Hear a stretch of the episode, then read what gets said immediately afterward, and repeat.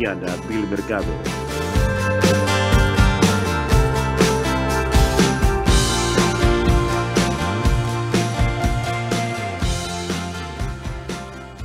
Muy buenos días a todos, ¿cómo les va? Bienvenidos a la mañana del Mercado Radio. Hola, Ye, ¿cómo va? ¿Cómo va, Sole? ¿Todo bien, vos? Todo bien, pasadas por agua.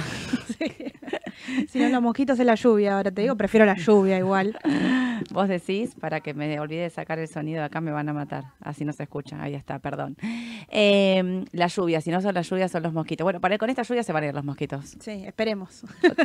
Bueno, en Ciudad de Buenos Aires mucha agua, hay alerta de tormentas para la tarde, así que eh, empezaron las clases. Qué caos de tránsito. Es como que ya, ya quiero que sea diciembre nuevo casi.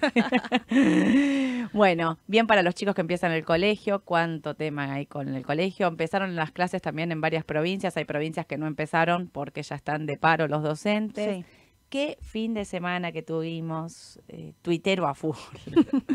Para los que no estuvieran siguiendo Twitter, les quiero decir que el fin de semana estuvo explotado el Twitter porque estuvo político a full.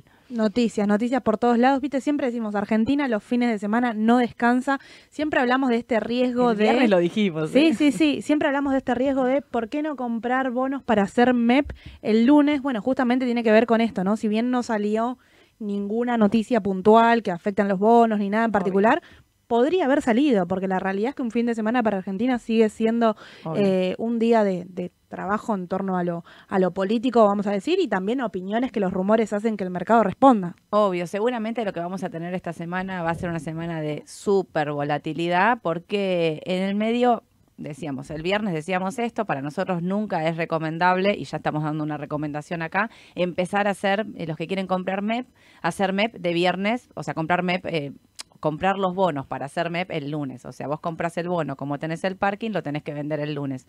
Pase lo que pase hoy, nosotros nunca lo recomendamos. Pase lo que pase hoy, nos referimos a la volatilidad que puede tener el Claro, mercado si por las noticias del el fin de. ¿eh?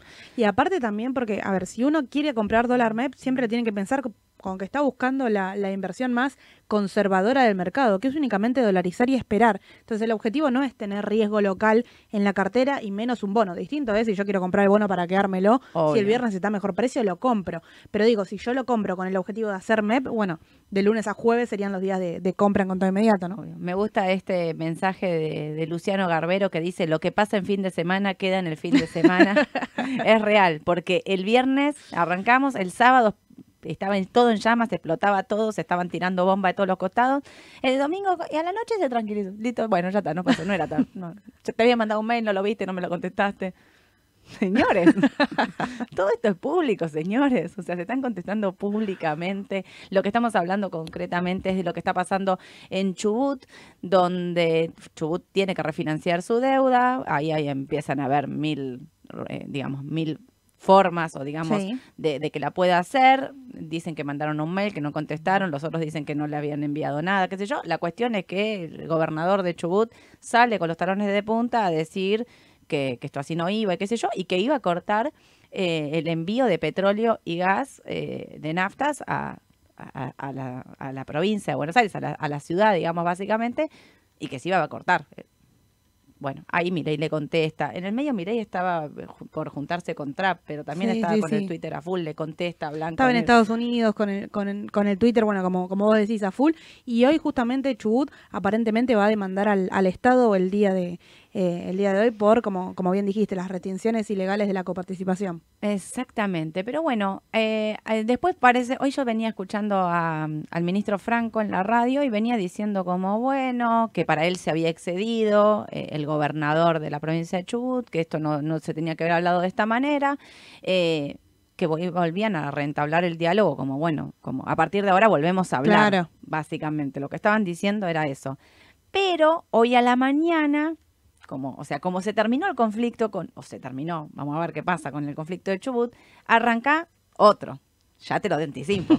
ya salió en el boletín oficial hoy que le cortaron eh, uno de los fondos que enviaban a la provincia de Buenos Aires. Exactamente, Fondo de Fortalecimiento de las Provincias, justamente le Eso. cortó ahí los fondos a Buenos Aires, que también es muy similar a lo que pasó. A ver, similar, ¿por qué? Por este tema de cómo responde el gobierno, ¿no? Porque em, digamos, la semana anterior, días atrás puntualmente, Axel Kisilov había presentado al ministro de Economía el reclamo de los fondos por los últimos dos meses del año anterior, justamente de Ahí estos estaba, fondos. sí. ¿sí? Esta semana la respuesta fue, bueno, le cortaron todos lo- los fondos a las provincias y de ahora en adelante ya apareció en el boletín que no se los van a dar más. Más que nada se achicó, ¿no? Ellos tenían el 30% del impuesto país, Claro. pasa a tener, a tener el 1%. Este, este fondo puntual que se habla hoy es para la provincia de Buenos Aires. Recordemos que allá en el 2020, Alberto, ¿se acuerdan? Que también en ese momento se recontra había armado porque le sacó una parte a la ciudad de Buenos Aires, en ese momento a Horacio Rodríguez Larreta, y se lo mandó a Kisilov. Sí. En ese momento también se había armado, bueno, pero era- después, en ese momento era un decreto. Después salió una ley y hoy lo que se deroga es esa ley en el comunicado y vamos a tener conferencia de prensa del ministro de la provincia de Buenos Aires al mediodía esto, todo este preámbulo para decirle que políticamente la cosa está en llamas. Digamos, Básicamente está muy picante, nadie dialoga con nadie, todos se contestan por Twitter, hay poco diálogo y a mí me parece Sí. que eso eh, es grave, grave para nosotros argentinos, como les digo siempre, que vivimos acá, y en el mercado de capitales, ¿cómo repercute eso? Con volatilidad. Había muchos que estaban diciendo el fin de semana que el mercado con esto se destruía, ayer a la noche cambia la situación y es, che, esto va a volar. ¿Por qué va a volar? Bueno, o sea, va a volar de va a subir mucho. Tranquilidad, tranquilidad. Esta va a ser una semana complicada y para mí es el preámbulo de lo que viene en marzo. ¿Por qué? Porque el primero... El viernes va a estar hablando Javier Milei porque se inician eh, las legislativas, o sea, arranca el año legislativo, que si bien tuvimos de extraordinaria en extraordinaria durante casi todo el verano, eh, arranca el año legislativo y Javier Milei va a ir a dar su, eh, su discurso al Congreso. Bueno, es clave lo que él diga ahí, cómo lo comunica, qué dice, si...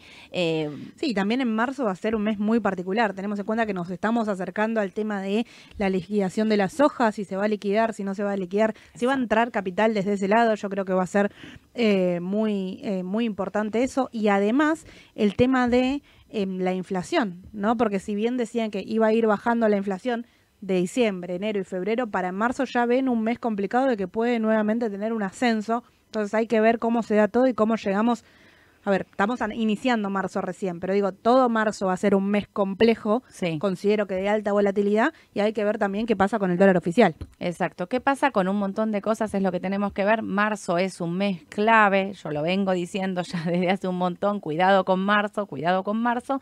Bueno, acá tenemos una cuestión que es política. Una es, o sea, no, esto no quedó solo en el gobernador de Chubut, sino que todos los gobernadores del sur se habían sumado fuertemente a este reclamo y, y, digamos, eh, casi de, de querer desabastecer, de, desabastecer sí, eh, la, la, la provincia y, y el, el envío de, no solo la provincia, el envío de, de Sí. gas y petróleo desde el sur, digamos, bueno, y empieza el tema de las regalías, de esto, el otro.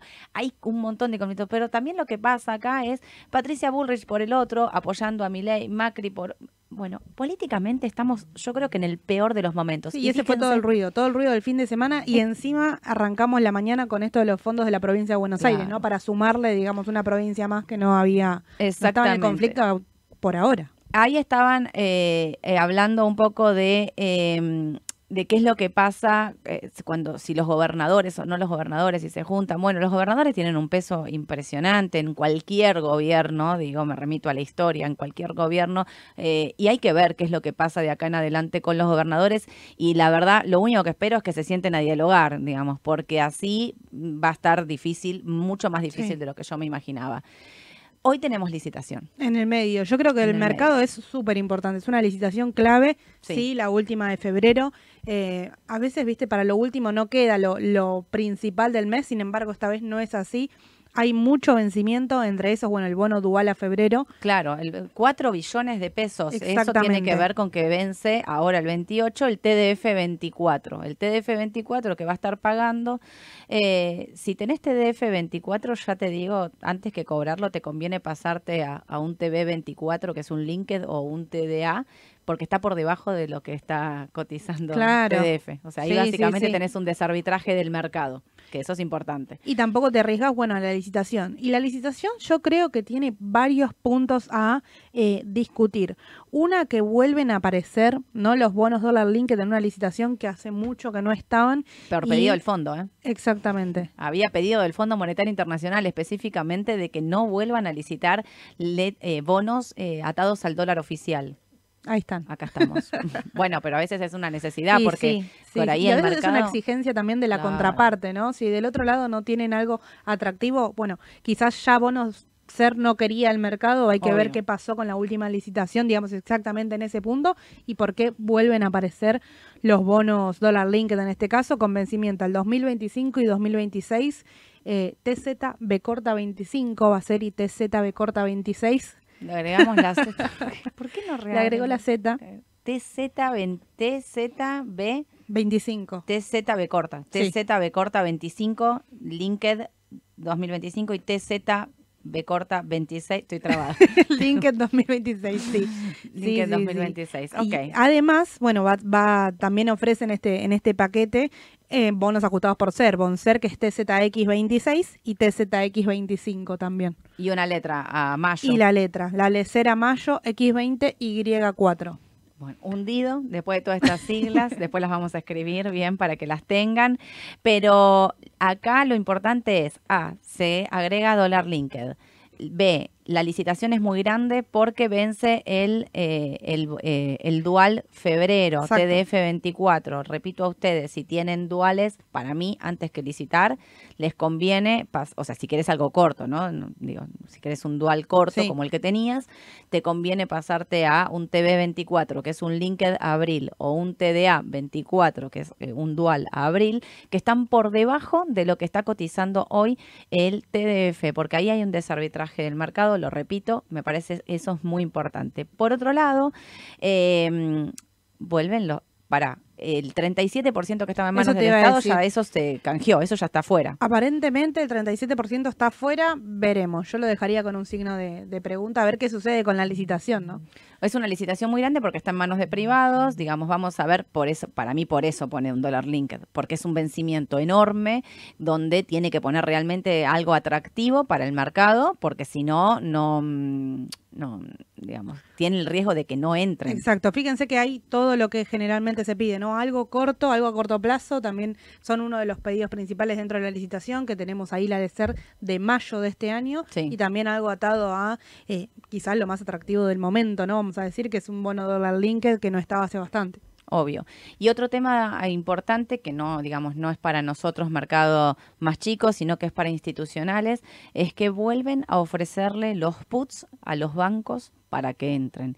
Esto es algo que el, Fondo Monetario ya empezó a mirar. ¿Por qué?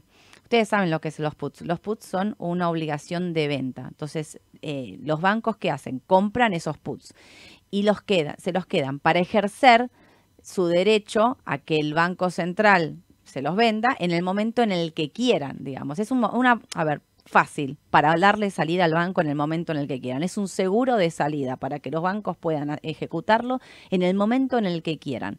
Y esto, eh, lo que se venía notando era que habían bajado a un 77% más o menos y volvieron a subir en las últimas con todo. O sea, estos, esta cantidad de puts que los bancos se llevaron habían subido como más del 90%.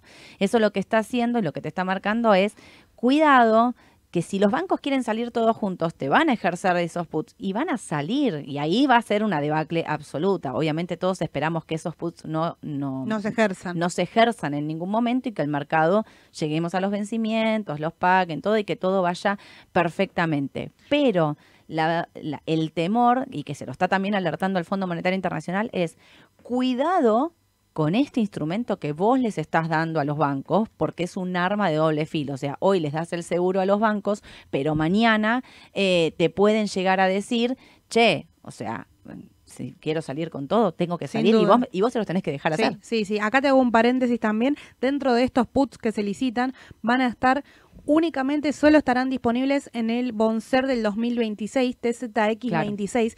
Que esto para el inversor eh, personal, digamos, para cada uno de ustedes, es importante. Porque a veces si tengo el TZ, TZX26 al mismo precio que el TX26 y no tengo ese riesgo de salida automática de los bancos y quizás me inclino por el TX26. Obvio, eso seguro y esto, eh, digamos, me parece muy importante. Fíjense cómo el gobierno los puts esta vez los acotó, porque Sí. son solo a ese que está diciendo Aye, TZ X26. TZX26, que es un eh, bono ser al 2026. Contra todos los demás, no les dejó ejercer puts. Esto es por esto que yo estoy explicando puntualmente de que hay una alerta del Fondo Monetario Internacional diciendo, cuidado con esto, que te puede dar un dolor de cabeza enorme, te puede generar un problemón si todos deciden salir en el mismo momento. Con lo cual, fíjense cómo el mercado, que nos dicen que, que está todo joya, también se cubre, los bancos también se cubren, digamos, nadie acá quiere dejar nada librado al azar y ahí está atrás siempre el Fondo Monetario Internacional diciéndote con el dedito, esto está bien, esto está mal, a ver, acá un poquito más acá, acá un poquito más allá, para Sin ordenarte, duda, ¿viste? Siempre está ahí sí, controlando. No me extrañaría, todo. digamos, que la parte más grande de los privados vaya justamente a este bono, ¿no? Que sea el más atractivo y vaya justamente acá. Y la otra parte, quizá que no tenga que posibilidad de cubrirse, vaya al LinkedIn del 2025. Por lo menos es Puede lo que ser. se puede, se puede distribuir ahí la, la licitación. Exacto. Bueno, ahí vamos a entonces a ver esta licitación que, eh, a ver, en principio tendríamos que decir que por la cantidad de pesos que hay en el mercado y demás, siempre las licitaciones vienen siendo un éxito y no vemos un problema en eso, pero bueno, vamos a ver qué es lo que pasa hoy entonces para, y, y, digamos, y cómo se encara esto. Eso por un lado. Por el otro, tenemos Bopreal. Seguimos. Bopreal serie, serie 3, señores, como la serie 1, 2, serie 3 del Bopreal. ¿Qué Serie se espera? 3. Serie 3 para miércoles y jueves. Acá yo creo que hay dos opiniones totalmente encontradas y válidas también. Se espera que en la primera licitación, bueno, tengan éxito. ¿Por qué? Porque en la última, la última licitación de la serie 2, quedaron muchos afuera. ¿sí? La realidad es que salieron a buscar 560 millones de dólares y tuvieron una oferta de 1.126 millones de dólares. Así que toda esa diferencia, alrededor de 600 millones que quedó afuera, se espera que vaya al Bopreal 3. Mira. Ahora, es una realidad que... eh, Ya te veo venir, ya me río porque te veo venir. Ahí, ahí me decís el pero, siempre me... el- la baja del contado con liquidación, yo considero que estoy del lado, digamos, de la, de la opinión que quizás no le favorece a, a esta licitación que el contado con liquidación esté tan angosta la brecha. Perdón, eh, saludo, que ya llegó Ignacio, presidente de IEB, acá para charlar con nosotros. Ahora en un ratito ya lo sumamos. Sin duda, te decía, te decía Sole que es muy angosta, va, a lo que eran las licitaciones anteriores, la brecha entre el contado con liquidación, el dólar oficial y el dólar implícito justamente en el Bopreal, que es lo que cada uno está buscando. Eh, así que hay que ver eso cómo le juega. En el Bopreal Serie 1 le había jugado en contra hasta que el contado con liquidación extendió un poco más su valor y ahí recién empezaron a entrar. Exacto. Acá yo veo, bueno, hay muchos que están diciendo que esta serie del Bopreal va, no va a ser exitosa, digamos, por esta brecha que vos Claro. estás diciendo, por todo esto que está diciendo Aye. Muchos están diciendo esta serie Bopreal está, o sea, el dólar, para que entiendan, si hoy compran un Bopreal y, y lo quieren vender al CCL, el tipo de cambio les está quedando, y todavía no sabemos a cuánto va a salir, pero cuando hacen la cuenta más o menos dicen, bueno, la cuenta es entre 1.250 Sí. pesos y 1.500 el más caro, ¿no? Vamos a suponer el más bajo, 1.250, porque todavía no sabemos a cuánto va a salir a licitar. Pero vos tenés el CCL en 1.100. ¿cuánto cerró? 1114 cerró el viernes. 1114. Sí, o sí, sea, sí. claramente no es un, eh, un, digamos, no tiene algo motivas, algo que los motive, algo que diga, bueno, che, entro porque no lo tiene. Entonces, vamos a ver, porque siempre que empezaron así, después cambiaron algo en el medio. Exactamente. Bueno, justamente les pasó al principio, primero con- donde no se entendía bien cómo se iba a poder pagar, después cuando se entendió y pasaron en limpio un montón de cosas, pasó justamente lo de la brecha que pasó de ser del 50% al 20%, que veníamos hablando que no era una brecha quizá cómoda para la que el gobierno necesitaba justamente para que entren al Bopreal. Después se acomodó y hay que ver ahora qué sucede. También hay que tener en cuenta que la semana pasada se sacaron restricciones para el campo para comprar dólar MEP y contado con liquidación. Es clave Entonces, esta semana esto el dólar. puede ¿eh? hacer que esta semana aumente el contado con liquidación el MEP. Quizás la licitación número uno del Bopreal Serie 3 no es exitosa, pero si aumenta el contado con liquidación, la semana que viene puede que sí. Exactamente. Ahí veo justo una pregunta de Aníbal que dice, buen día, el Bopreal Serie 1 tendrá un strip el primero de marzo, ¿eso se hace automático o yo le tengo que avisar al broker en qué clase quiero estar? Todavía no mandaron cómo son estas indicaciones, yo tengo entendido que vas a tener que avisar, o sea, a mí me, me dejaría más tranquila que los que lo tienen avisen en qué serie van a querer entrar y cómo lo van a querer hacer. Hay muchos cambios con respecto al Bopreal. El otro día, yo por ejemplo, gracias hablando con uno, Emanuel me parece que se llamaba, no me acuerdo con un seguidor de la mañana del mercado que me mandó un mensaje y entre un montón de cosas que estuvimos charlando me dice, che, Sole, mirá que a mí me dicen que en el Bopreal si vos Bopreal serie 1, ¿no? Si vos entras en el mercado secundario podés descontar eh, impuestos. Y yo le decía, a mí me dijeron que no, ¿viste? Esta cosa que a veces no está tan clara y es, a mí me dijeron que sí, a mí me dijeron que no, que blanco, que negro, que pin, que pan. Bueno, volví a averiguar y, me, y de repente me contestaron, no, sí, ahora sí, si compras Bopreal Serie 1 en el mercado secundario, podés descontar impuestos. Bueno, primero le quiero agradecer al seguidor que me lo escribió, me lo, me lo, me lo dijo. Yo volví a averiguar, en algún momento se ve que me entró una normativa del Banco Central y me la salté, no la vi.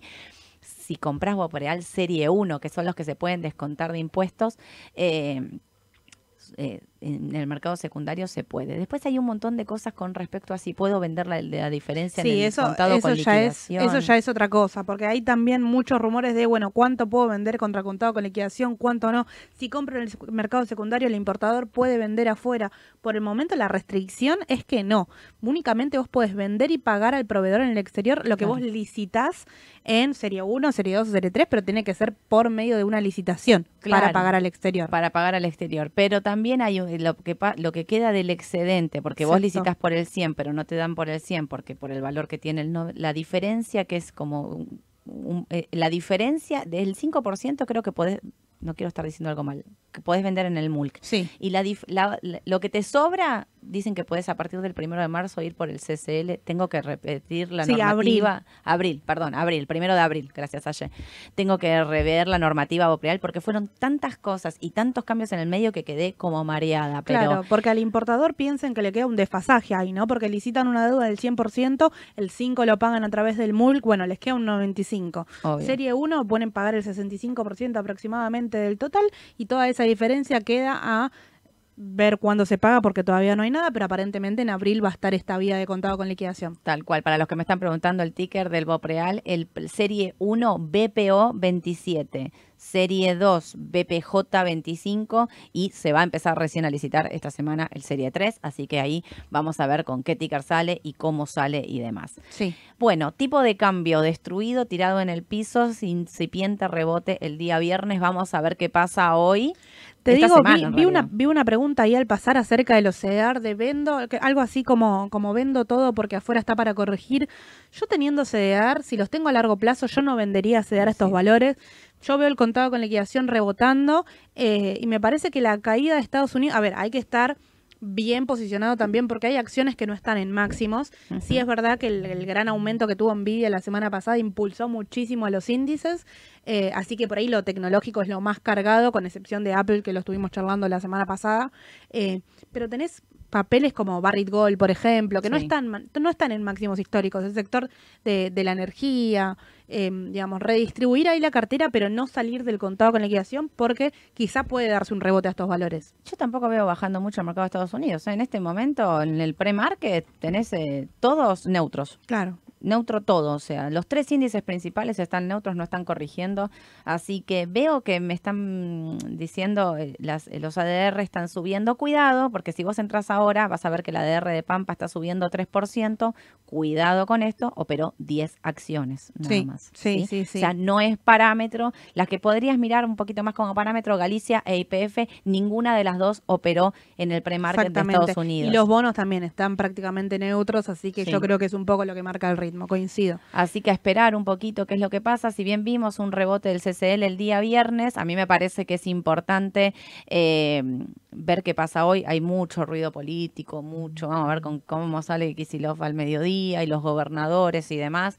Eh, lo que sí hay una realidad, o sea, cada vez más voces se suman a decir que con este tipo de cambio el Bopreal no sirve, que con este tipo de cambio el campo no va a liquidar. Eh, las cerealeras, me corrijo porque estuvieron muy bien en esa aclaración del otro día, las cerealeras no van a querer liquidar. Y por otro lado, em, esta brecha, si le conviene al gobierno o no le conviene, para mí es la respuesta es no, no le conviene. Y por lo que está saliendo a buscar es no, porque la realidad es que el objetivo de esta semana, y como viene siendo, es que ingresen también los importadores ahí por el Bopreal y que tengan la cantidad de dentro de, dentro de todos los demás, ¿no? Uno de los objetivos es ese, con esta brecha es difícil que entren. Sí, la verdad es que a mí lo del tipo de cambio me parece siempre, es, para mí es un activo eh, eh, de, riesgo volátil, si lo tengo que decir de una manera, uno me puede decir, ¿cómo se está diciendo eso? De, riesgo me refiero a, la volatilidad. Fíjense que aparte como es un instrumento súper em, manejado, digamos, tiene esto de que sube y baja fuerte, sube y baja fuerte.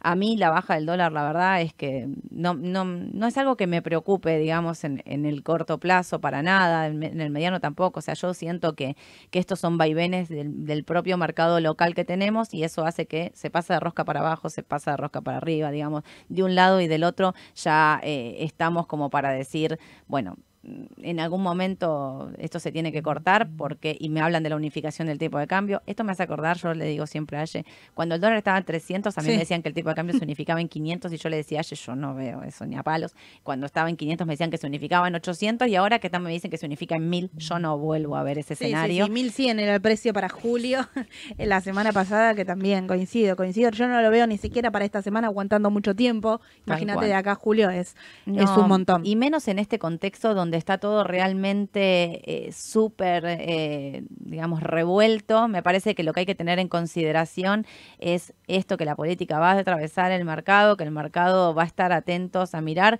eh, a los que me preguntan de, uh, me quedé afuera, uh, vendo todo, yo tomaría una posición más equilibrada, ni vendo ni compro todo, si tengo CDR mantengo, si tengo posiciones de Argentina de mediano largo mantengo, si tengo bonos, que me están preguntando, bonos 45 dólares, volvimos ahí, un rebote la semana pasada.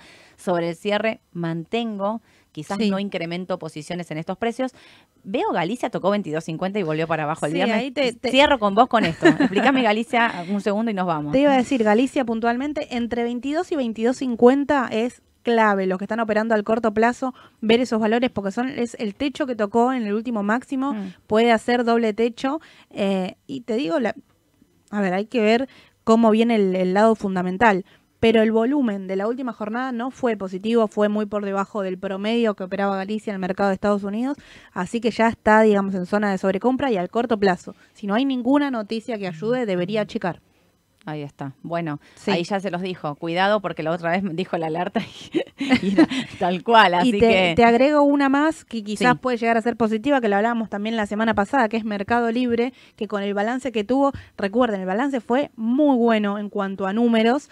Eh, Vino el impuesto Claro, tuvieron un impuesto en Brasil que le jugó de manera negativa cierra por debajo de los 1.645, que es un precio a tener en cuenta, levemente por debajo, cierra en 1.630, pero el siguiente soporte a considerar es 1565. Yo no me volvería loca a mí entre esos dos precios, me parece que es oportunidad de entrada, hay que ver cómo, cómo reacciona, pero con un contado con liquidación bajo y Mercado Libre a estos valores, eh, me parece que vería hasta dónde llega la baja para ir a ingresar directamente. 1621 está, así que lo tenemos, la vamos a esperar un poquito. Para mí también es oportunidad de, seguirla bien de cerca a Meli para, para ver en qué momento entramos. Básicamente por lo del CDR y segundo, eh, por el contado con liquidación y segundo, si miro la empresa, como fue un impuesto por única vez, Sí. Ahí me parece que está el punto donde podemos ver, y fue récord de ventas, récord de todo, ¿eh? O sea, me parece que fue. Sí, sí, los números fueron extraordinarios y únicamente ese impuesto le jugó en contra, que la realidad es que el mercado no lo esperaba, por eso reacciona, pero de acá en adelante salió a hablar justamente el CEO y dice que no va a haber, no va a influir más en sus números, así que es lo que se espera. Un papel que seguiría. Bueno, em, nos vamos, nos vamos un minutito porque ya está llegando, ya está, ya está acá, acá, ahí lo veo, ahí paradito. Está eh, Ignacio Abuchdid, que es el presidente de IEB. Vamos a estar charlando un poquito con él y que nos cuente cómo lo ven. Ya volvemos en un segundito. Gracias, Aye, por haber venido. Gracias, ¿eh? Sole. Ya volvemos. Chau, chau. Chau.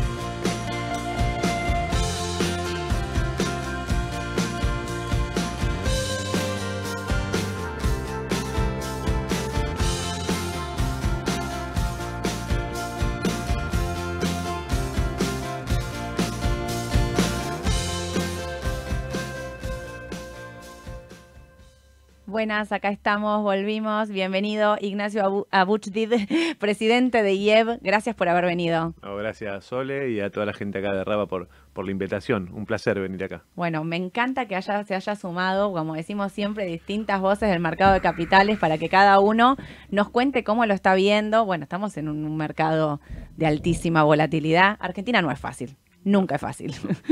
La verdad que no. La verdad es que no. Y tenemos justo una semana muy política. Bueno, ya venimos de semanas, después de la ley ómnibus ahí atravesada. Eh, que sí, que no, eh, un presidente nuevo. Estamos en los primeros 100 días y a veces parece como que queremos que haga todo o pretendemos a veces que ya haya cambios como si fuese hace dos años de gestión. A veces los argentinos somos bastante apresurados. Pero bueno, estamos acá, febrero, asumió el 10 de diciembre y estamos en un conflicto con los gobernadores y demás que va a ser muy difícil para el mercado de capitales. ¿Cómo lo va a absorber a partir de esta semana? ¿Cómo lo estás viendo vos, los hechos del fin de semana sobre todo? Mira, creo que el presidente está haciendo lo que dijo que iba a hacer y además está contando con la experiencia de lo que fue el cambio de gobierno del 2015, sí.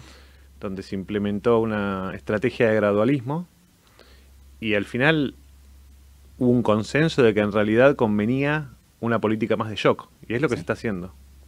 Con lo cual yo creo que es lo correcto en el sentido de que es está haciendo lo que dijo que iba a hacer. Exactamente. Respecto de la discusión con los gobernadores y el mercado, bueno, nos enteraremos ahora. Difícil arriesgarse a, ver cómo va a estar el mercado dentro de 20 minutos.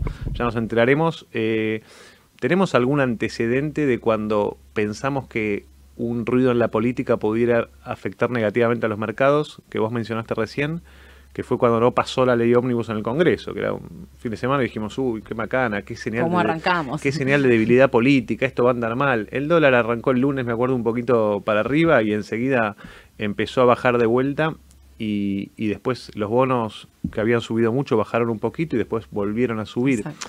¿Qué te quiero decir? Que me parece que el ancla de, mm, de, este bull market o de este mercado fuerte, digamos, con la tendencia, yo creo que es un, bull market bastante sólido.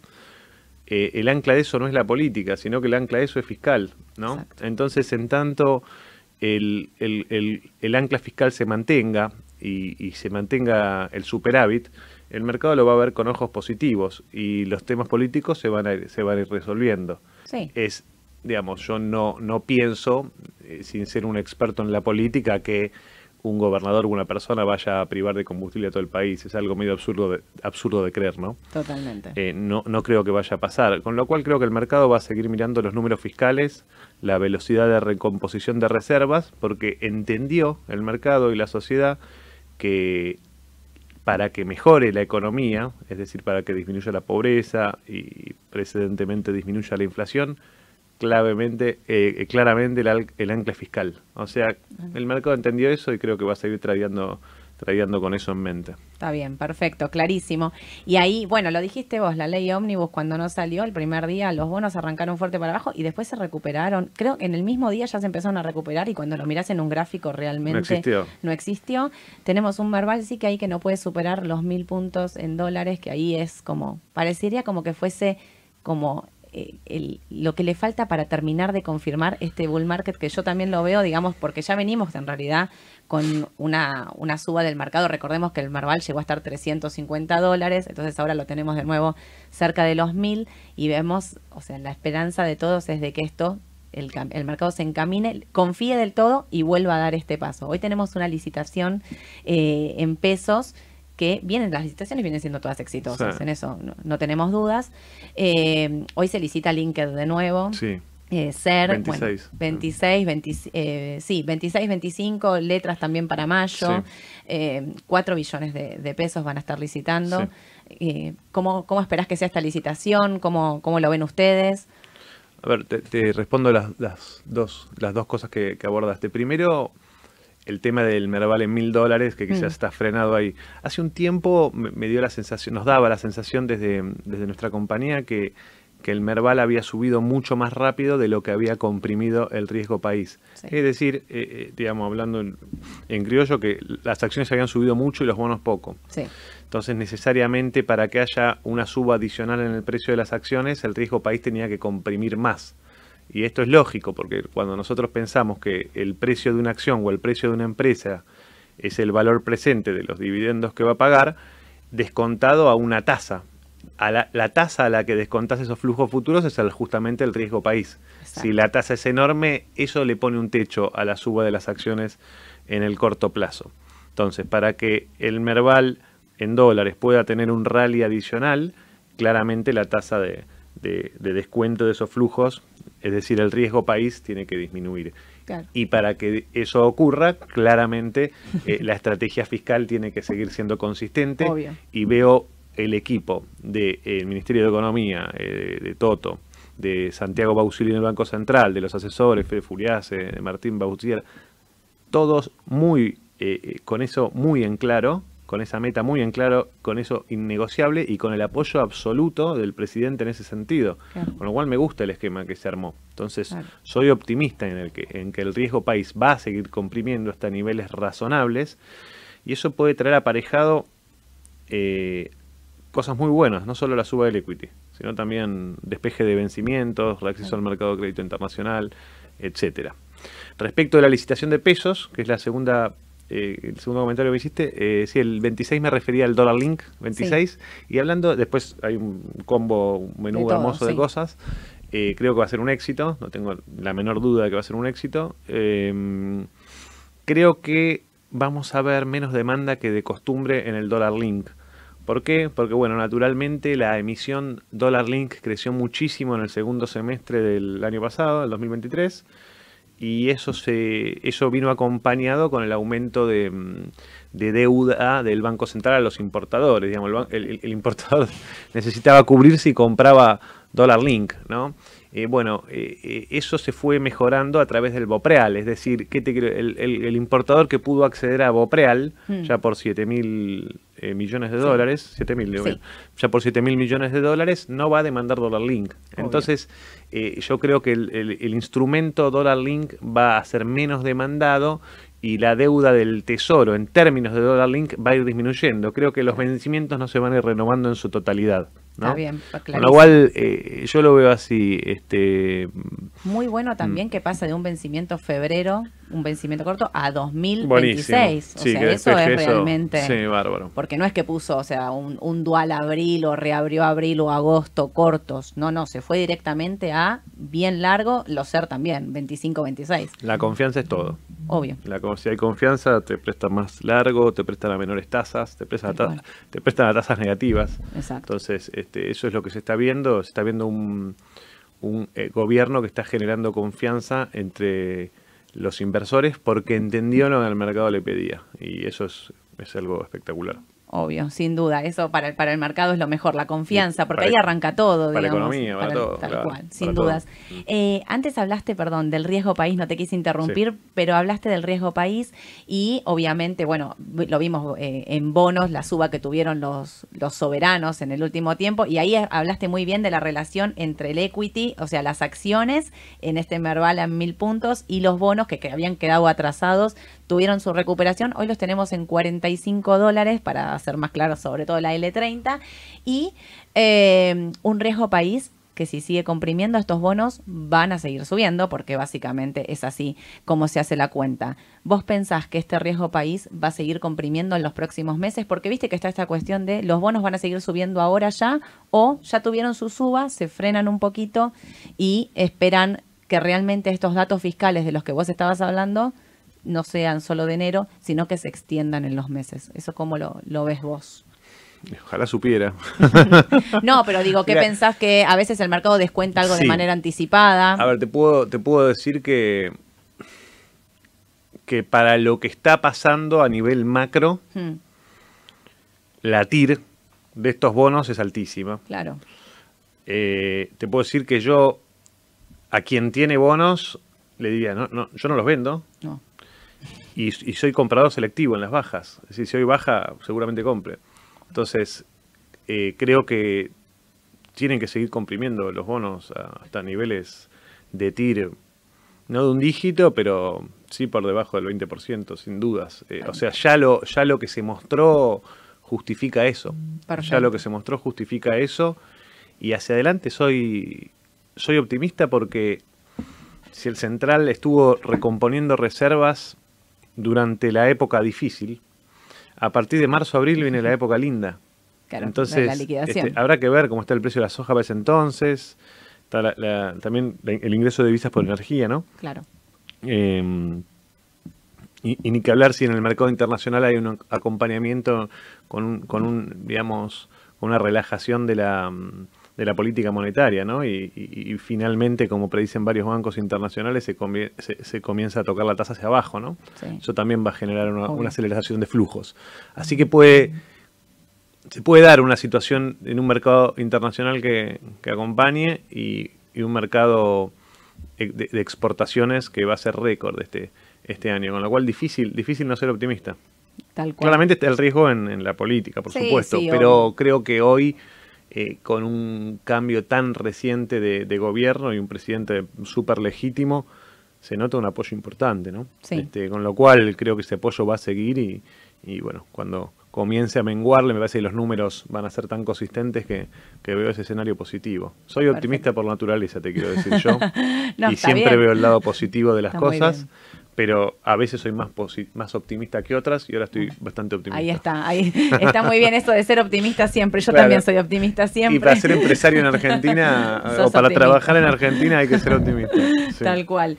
Eh, ahí hablamos eh, un poco de la licitación, se vienen los Bopreal también esta semana Sí. y tenemos la cuestión del tema del cambio. Acá es clave para la licitación del Bopreal el CCL. Tenemos un CCL que vino bajando en lo que va de todo el mes, estamos un 12 abajo, estamos cerca Mm. de los 1100 y un Bopreal Serie 3 que empieza a licitar y había muchos ya eh, dudas con respecto a lo que puede pasar de acá eh, en esta licitación sobre si el tipo de cambio va a ser competitivo o no va a ser competitivo, y van- les va a dar ingreso, ¿no? Digamos, eh, la cuenta que se está haciendo sin saber a cuánto va a licitar el Bopreal es 1250, podría ser un tipo de cambio que les Sí. quede. Sí, 1280 Van- estamos 1280, Sí. claro, ahí estamos. Eh, Sí, sí, ahí me parece que, a ver, una de dos. O, o el CCL acomoda los valores que mencionaste para Sí. que la licitación sea un éxito, o se anula el, el impuesto país. ¿no? claro. Pues si se anula el impuesto país, estaría arbitrado en estos niveles. Y me parece, yo iría por esa, yo iría por esa opción. Por la quita del impuesto Sí, país. sí, sí, porque es una recaudación one time, digamos, que Sí. no te hace a los flujos anuales. Eh, no es tan grande la emisión del, del Bopreal 3 y creo que, que en el agregado una brecha chica agrega mucho más valor eh, que un impuesto one time sobre una sola licitación del, del 15% del monto del Bopreal 3. Yo creo que lo van a leer así y- y creo que sería inteligente sacar el impuesto país de ahí. A ver, me puedo equivocar, No, pero me obvio. parece que van ir por ese lado. Hasta quizás hacen esta licitación sin sacar el impuesto país, ven cuando así fueron haciendo, ¿no? Digamos, eh, midieron el mercado y cuando vieron que no había ingresos y demás, fueron modificando los Bopreal. Sí. Recordá que se fueron haciendo cambios sobre la Sí. marcha. Quizás esta vez hacen también eso. Prueban, ven, ingresa, no ingresa, cuándo es, eh, y ah, meten un cambio, digamos. Seguro. Eh, que está bien, está bien porque van midiendo un poco, Sí, ¿no? O sea, no, no Bueno, se la las- juegan de antemano. Las primeras licitaciones fueron flojitas, después sí. con los sweeteners ¿no? Y empezaron a mejorar. Este, ah, sí, a mí me, me parece que, que está bien ir midiendo también un poco la, la necesidad del mercado. Pero bueno, ahí te llevo un poco entonces para el tipo de cambio, el dólar, Mm. el CCL en 1100. Muchos hablan de una unificación del tipo de cambio Mm. en estos dólares aproximadamente. Bueno, eh, ahí Javier Milei dijo podríamos dolarizar mañana, eh, Mm. Caputo dijo vamos a esperar un poco más, digamos, Mm. o sea, esto no es ya. Obviamente está viendo el mercado y, y muchas restricciones, ¿no? Todavía con respecto a la compra de dólares, digamos, sobre todo en el mercado CCL. Eh, ¿Cómo lo están viendo ustedes, este tipo de cambio, esta brecha, ¿no? Viste que la brecha estuvo en diciembre menos del 20. En enero volvimos con la brecha del 55, brecha eh, oficial eh, MEP. Ahora estamos eh, de nuevo por debajo del 25. ¿Qué piensan ustedes? de La eso? brecha por debajo del 30 es fabulosa porque tracciona el modelo, ¿no? Digamos, la brecha por debajo del 30 no genera incentivos a hacer desprolijidades y entonces eh, tracciona la, mm, la acumulación de reservas, que es, Sí. que es fundamental. Eh, ¿Qué pensamos? Que claramente la unificación es, es la, la culminación de la resolución del problema heredado, que es un problema de dimensiones eh, enormes, ¿no? Mm. eh, que se va a poder hacer, que se va a poder hacer. Eh, que por qué no se hace mañana o por qué no se hizo, siempre leo que lo, lo, lo arroban al Banco Central, a Santiago Auxilio o a, o a Toto mismo, sacame la 7340 y ellos la quieren sacar mañana, no es que no quieren sacarla, no la sacan porque hay una deuda con importadores tan grande y tan demencial, Claro. eh, es una cosa sin precedentes, que si la sacaran mañana y todos los importadores fueran a comprar esos dólares para pagarle a sus proveedores, no alcanzarían los dólares que están en las reservas para, para vendérselos, entonces el- el Banco Central se quedaría sin herramientas para intervenir eh, o para defender el valor de la moneda en el caso de algún imprevisto, como, no sé, cualquier cosa, el COVID o, Sí, sí, o algo internacional. O sea que sería bastante irresponsable sacar. La 7340 no es la circular que habla de ir y volver al banco. La 7340 es el cepo en su generalidad Obvio. absoluta, donde un pequeño inciso, una, una pequeña comunicación de esa circular es este ir y volver al banco. Eh, Sí. A ver, yo lo la La van ir, a a volver a, ir y volver al banco la podrían sacar. Podrían sacar solamente Esa, esa, sin sacar la 73 Claro. sin sacar la 7340. Eh, Hay, un tema ahí de sacar solamente un inciso de una circular, había que hacer una modificación más grande. Eh, Sí, porque es arena en los engranajes del mercado, sin lugar a dudas. Bueno, vos que trabajás en, en Mercado Capital, yo también lo, lo- lo entendemos y creo Claro. que están, creo que había otras prioridades, pero lo van a hacer. Y también van a sacar la 7340 entera, sin dudas, Sí, cuando se momento. unifique. Eh, ¿Qué falta para unificar? Resolver la deuda con los importadores. Y, y eso es lo que se está haciendo con los Bopreales, que justo Obvio. viene, viene a, a alinear a tu pregunta de antes. Entonces, el Bopreal 3 tiene que ser un éxito. Sí. Bueno, para que sea un éxito, si el costo es sacar el impuesto país, yo no creo que sea un problema. Y, y una vez que, ellos tendrán las cuentas mucho más finitas que nosotros, pero una vez que hayan resuelto el stock de deuda de importadores necesario para poder unificarlo, van a hacer. Este, cual. Entonces yo creo que el mercado lo está viendo así y en ese sentido no veo que podamos pensar en brechas más altas de, de corto plazo. Yo creo que la brecha claramente tiene un techo. No sé si es el Sí. 30 o el 40, pero no creo que veamos una disparada en la brecha eh, eh, que de vuelta nos haga preocuparnos. Digamos, la parte monetaria y macro la veo muy sólida. Ahí está, sí, Mm. fue un poco lo que viniste sosteniendo desde Sí. que empezamos a charlar, lo acompañaste por bonos, lo acompañaste por acciones, lo acompañas por Bopreal, lo acompañas por tipo de cambio y eh, ahí, porque te quiero hacer una pregunta muy específica que solo vos me vas, a poder- me vas a poder contestar, así que del, del mercado en general eh, quiero cerrar solo con, ¿sos optimista con respecto a bonos? ¿Sos optimista con respecto a acciones? Y con tipo de cambio, la última pregunta es, ¿cedear? Que es la pregunta de todos, en, esto, en este tipo de dólar, vos dijiste, no veo una disparada. Eh, ¿Mantenés en una cartera diversificada? ¿Mantenés CDR o N? ¿Hay alguna herramienta, algún instrumento específico que dirías, yo esto, aparte de Argentina, tendría para diversificar? ¿O tendrías sí. más Argentina? No, no, depende qué CDRs, ¿no? Hay un montón de compañías, digamos, nosotros somos, estamos recomendando N cantidad de compañías y otras no. Claro. Eh, el CDR no lo veo como un vehículo de contado, sino como un, es como, son compras de acciones de, de empresas en el exterior. Como vehículo de contado veo un, un treasury, si querés, o, Hmm. o, o el dólar en sí, ¿no? El dólar. Obvio. Este, el CDR, si uno lo compra como un vehículo de contado, tiene que tener cuidado porque eh, puede, puede subir el contado un 10%, porque te puede bajar un 40% La el, el valor de la acción, claro. Entonces, Obvio. no es solo un vehículo de contado. Sí, sí, tenemos va- varias compañías que, no- que nos gustan afuera y eh, Nacho Snechowski, que es nuestro head of Sí. research, está todo el día Mirando. buscando, diciendo esta nos gusta, esta no. Este, sí, y, y sí, en cuanto a la diversificación, sí, siempre. Argentina es un mercado cíclico, es un mercado vertiginoso y es un mercado que da sorpresas. Vos podés ser muy optimista, yo soy muy optimista, pero siempre tengo liquidez. Obvio. Siempre. Me encanta y si me gusta mucho mato las manos y lo miro subir, pero siempre guardo liquidez porque muchas veces se dan sorpresas eh, y uno tiene que estar preparado para, para poder este, tomar decisiones y para eso tiene que tener liquidez. Así que la liquidez tenerla en treasuries en este momento que las tasas están en niveles de 5%, tenés que tener una parte de tu cartera en eso Obvio. desde ya. Qué importante eso que acabas de decir Sí. de la liquidez del Siempre, mercado siempre. argentino, que da posibilidad de entrada, que a veces te atas las manos, porque viste Sí. esta cosa de eh, cómo no compraste, no estar 100% comprado, siempre el mercado da oportunidad, no hay que, no hay que apresurarse. Con paciencia, con paciencia. Tal cual. Y ahora sí quiero hacerte una pregunta que me parece que hay un, un nuevo instrumento, una nueva herramienta en el mercado de capitales que no sé si todos lo conocen, pero es Puerto Nizuc, que vos sos el que nos puede explicar perfectamente eh, cómo funciona Puerto Nizuc, cómo podemos diversificar nuestras inversiones en Argentina comprando en el mercado de capitales Puerto Nizuc. Bueno, gracias Sole por preguntarme. Sí, es un producto que cotiza especial para mí porque es, un producto en el cual fui estuve en las dos partes. Por un lado estuve como el agente colocador y armé armamos desde Grupo IEB toda la emisión y sacamos a cotizar un, un nuevo producto. Y por otro lado, eh, eh, soy el, el fundador y el presidente de la compañía que a su vez cotiza, ¿no? Así que es algo muy lindo para mí.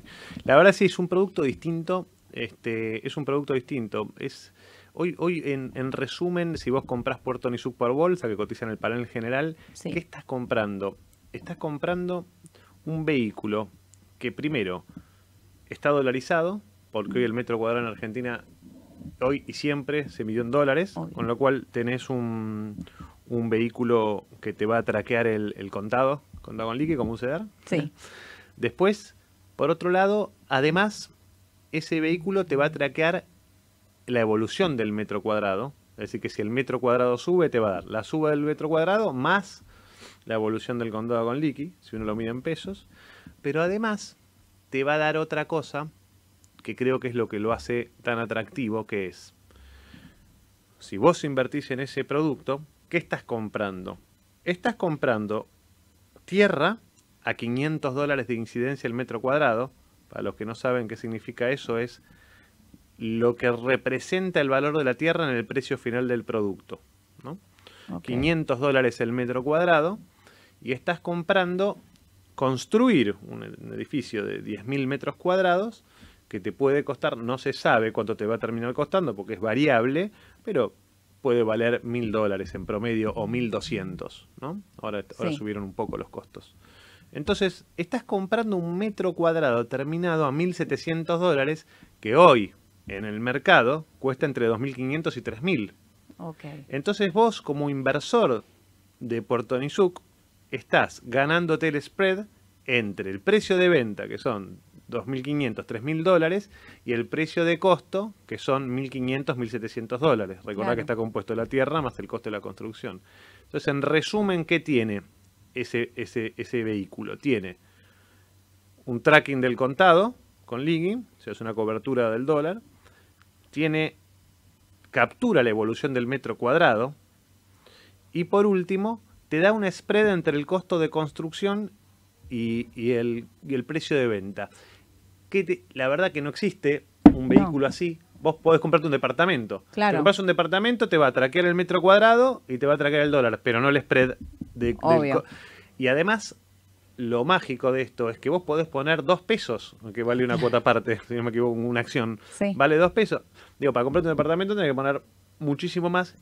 Y a ponerle que lo tengas lo muchísimo más. Que vos te compras el departamento que vale 100 mil dólares. Después necesitas 10 mil.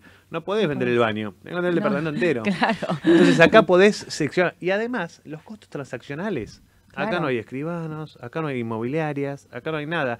La verdad es un producto bárbaro que por supuesto no lo inventamos nosotros, existe en el mundo, pero sí es la primera vez que se le está dando esta dinámica en Argentina. Claro. Por eso estamos tan contentos. Este, así que bueno, nada, vamos a, mm, a seguir trabajando en darle, eh, en darle difusión. Actualmente tiene un market cap de 17 mil millones de pesos, es chiquito, pero en dos meses estamos aumentando la emisión 20 mil millones más, con lo cual ya va a haber, Mirá. va a haber flotando 37 mil millones, que es algo Claro. más, más decente para, para poder darle más profundidad en el mercado secundario. A mí me encanta esto de que haya nuevos instrumentos en el mercado, me parece que es el camino, que es por donde hay que ir. Bueno, vos obviamente al estar de los dos lados lo pudiste ver claramente, que el mercado de capitales tiene que ser una pata fundamental para el crecimiento del desarrollo real, de la economía real, porque esto es, uh, eh, Puerto Nizuc es real, digo, para googleenlo y van a ver que, que no es eh, algo que se va a hacer, está y ya está... eh, se está construyendo, digamos, y ya hay actividad en el lugar. Y entonces él utilizó, al estar de los dos lados, lo vio claro, lo que estamos hablando siempre de las pymes. Él vio el mercado de capitales como una herramienta fundamental para que este negocio también siga, eh, siga creciendo. Y del lado del inversor, yo lo digo, qué importante tener una herramienta. Ustedes escucharon lo que dijo, está atado al contado con liquidación. Podés comprar y vender en el momento en el que quieras en el mercado secundario. Cotiza en el panel general. Tiene una emisión chica pero va a crecer su emisión. Y entonces también lo que explicó es, si vos no tenés eh, los eh, suficientes fondos para comprar un inmueble, bueno, pero acá podés estar y querés seguir eh, estando atado al, al crecimiento de los inmuebles, porque muchos están hablando de que estamos en un piso Exacto. valor, ¿no? Sí, sí, sí, Eh, sí. Yo no sigo el valor de los inmuebles, pero sí escucho y leo un montón que están diciendo Argentina en el valor de inmuebles también está en dólares barato. Bueno, ahí también tenés una posibilidad para que esto crezca. Y entonces, si vos crees esto, como él dijo, comprando una acción en el panel general de este, de este instrumento, no tenés por qué salir a comprarte un departamento, con lo cual Totalmente. eh, me parece que tiene un montón de beneficios para, Claro. sobre todo esto de incorporar algo más al mercado de capitales. Sí, estoy, estoy muy de acuerdo con lo que dijiste. Si, si- si dividimos en di- di- diferentes clases de activos, equity, bonos y real estate, Sí. como, que- como tres grandes esferas del mercado de capitales, claramente el equity es lo que está más cerca de lo que podemos llamar un fair value. Sí. Los bonos están todavía retrasados, pero acercándose. Y claramente el precio del metro cuadrado a niveles regionales está todavía muy retrasado. claro.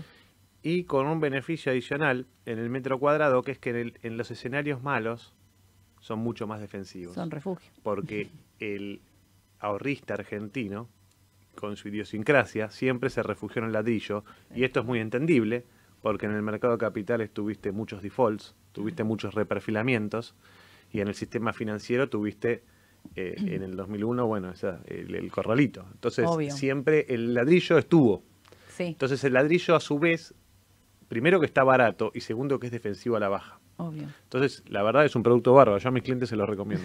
No, pero aparte de esto que vos estabas diciendo, la idiosincrasia del país, nosotros no somos un país donde todo el mundo viene a invertir en el mercado de capitales. Por el contrario, el ahorro siempre lo utilizamos en me compro ladrillo. Viste que al, al miedoso es me compro ladrillo, pero bueno, a veces te pasa que por ahí no podés acceder Totalmente. al ladrillo, sobre todo en un país donde no hay crédito. Mm. Digamos, el acceso a la vivienda, ni que hablar, es muy difícil y acá por ahí encontrás la forma de empezar a seguir algo del real estate que realmente, repito, me parece importantísimo que se haya sumado este instrumento al mercado de capitales porque hace al crecimiento al mercado de capitales y hace a la economía real. Así que Sin duda, Sole. recontrabanco. Tenemos que trabajar más con todos los ALIX, con todos los colegas y con y en la difusión del, del producto. Eh, la verdad es que sí, es un producto Yo la verdad, te voy a ser honesta, lo, es el primero de varios que va a haber, así que... Lo vi poco Mm. difundido, me pareció que realmente lo traigo a la mañana del mercado y me parecía buenísimo que vengas para que nos lo expliques vos mismo, porque para mí todo lo que sume al mercado de capitales es Bueno, buenísimo. Yo trabajo de esto, quiero que esto siga creciendo y siempre desde el, mira, te cuento qué hay en el mercado, te sumo un instrumento más y después cada uno decide si le gusta o no le gusta, pero hay un instrumento más que por ahí ustedes no lo conocían y acá Ignacio nos lo explicó clarísimo. Bueno, muchísimas gracias por haber venido, gracias por habernos explicado Puerto Nizuc, que vos sos el, el presidente de esto y nadie mejor para explicarlo que vos, este nuevo instrumento al mercado y gracias por haber venido a dar tu opinión, gracias a todo el equipo de IEF también, lo sigo, eh, a los chicos, así que bueno, gracias de, de- por todo lo que aportan al mercado también. Muchas gracias, Sole. La pasé muy bien acá y felici- felicitaciones por este espacio, por la difusión del mercado y felicitaciones a Raba por, por el foro tan histórico ese foro. que eh, tantos años le, le dediqué y siempre tengo muy buenos recuerdos. Así Fuiste que, partícipe del foro uf, de Raba. Muchísimos años. Para el- gran foro. Fue el origen de, de un montón de cosas. El mercado de capitales eh, El tenía foro el Raba foro. es un icono histórico, digamos. una Sigue cosa estando, ¿sabes que sigue estando? Y Sí, hay un montón sí, de gente decía, que sigue. eh, Juani. Sí, sí, Sí, sí. sí, sí, sigue estando, así Volveré. que hoy viste las redes sociales se lo llevó puesto, Twitter, Instagram, No y qué sé yo, pero pero ahí hay un montón de gente que sigue hablando y participando. Mirá qué bien, exactamente. mirá qué bien. Sí, sí, es hermoso, el- siempre, hermoso el foro de siempre Raba. agradecido con ese foro, la verdad que aprendí Bueno, mucho ahí. Qué bueno, qué bueno eso que estás año, diciendo. año 2000 te hablo. Hace un Hace montón. 24 años. 24 años, un montón. Bueno, gracias, gracias No, por haber vos, venido. Muchas gracias a todos por haberse quedado, por haber participado en la mañana del mercado. Mañana nos vemos, no está Edu, así que vamos a estar con Aye haciendo la mañana del mercado en vivo para contarles las noticias más importantes del mercado local e internacional. Que tengan un excelente día. Chau, chau.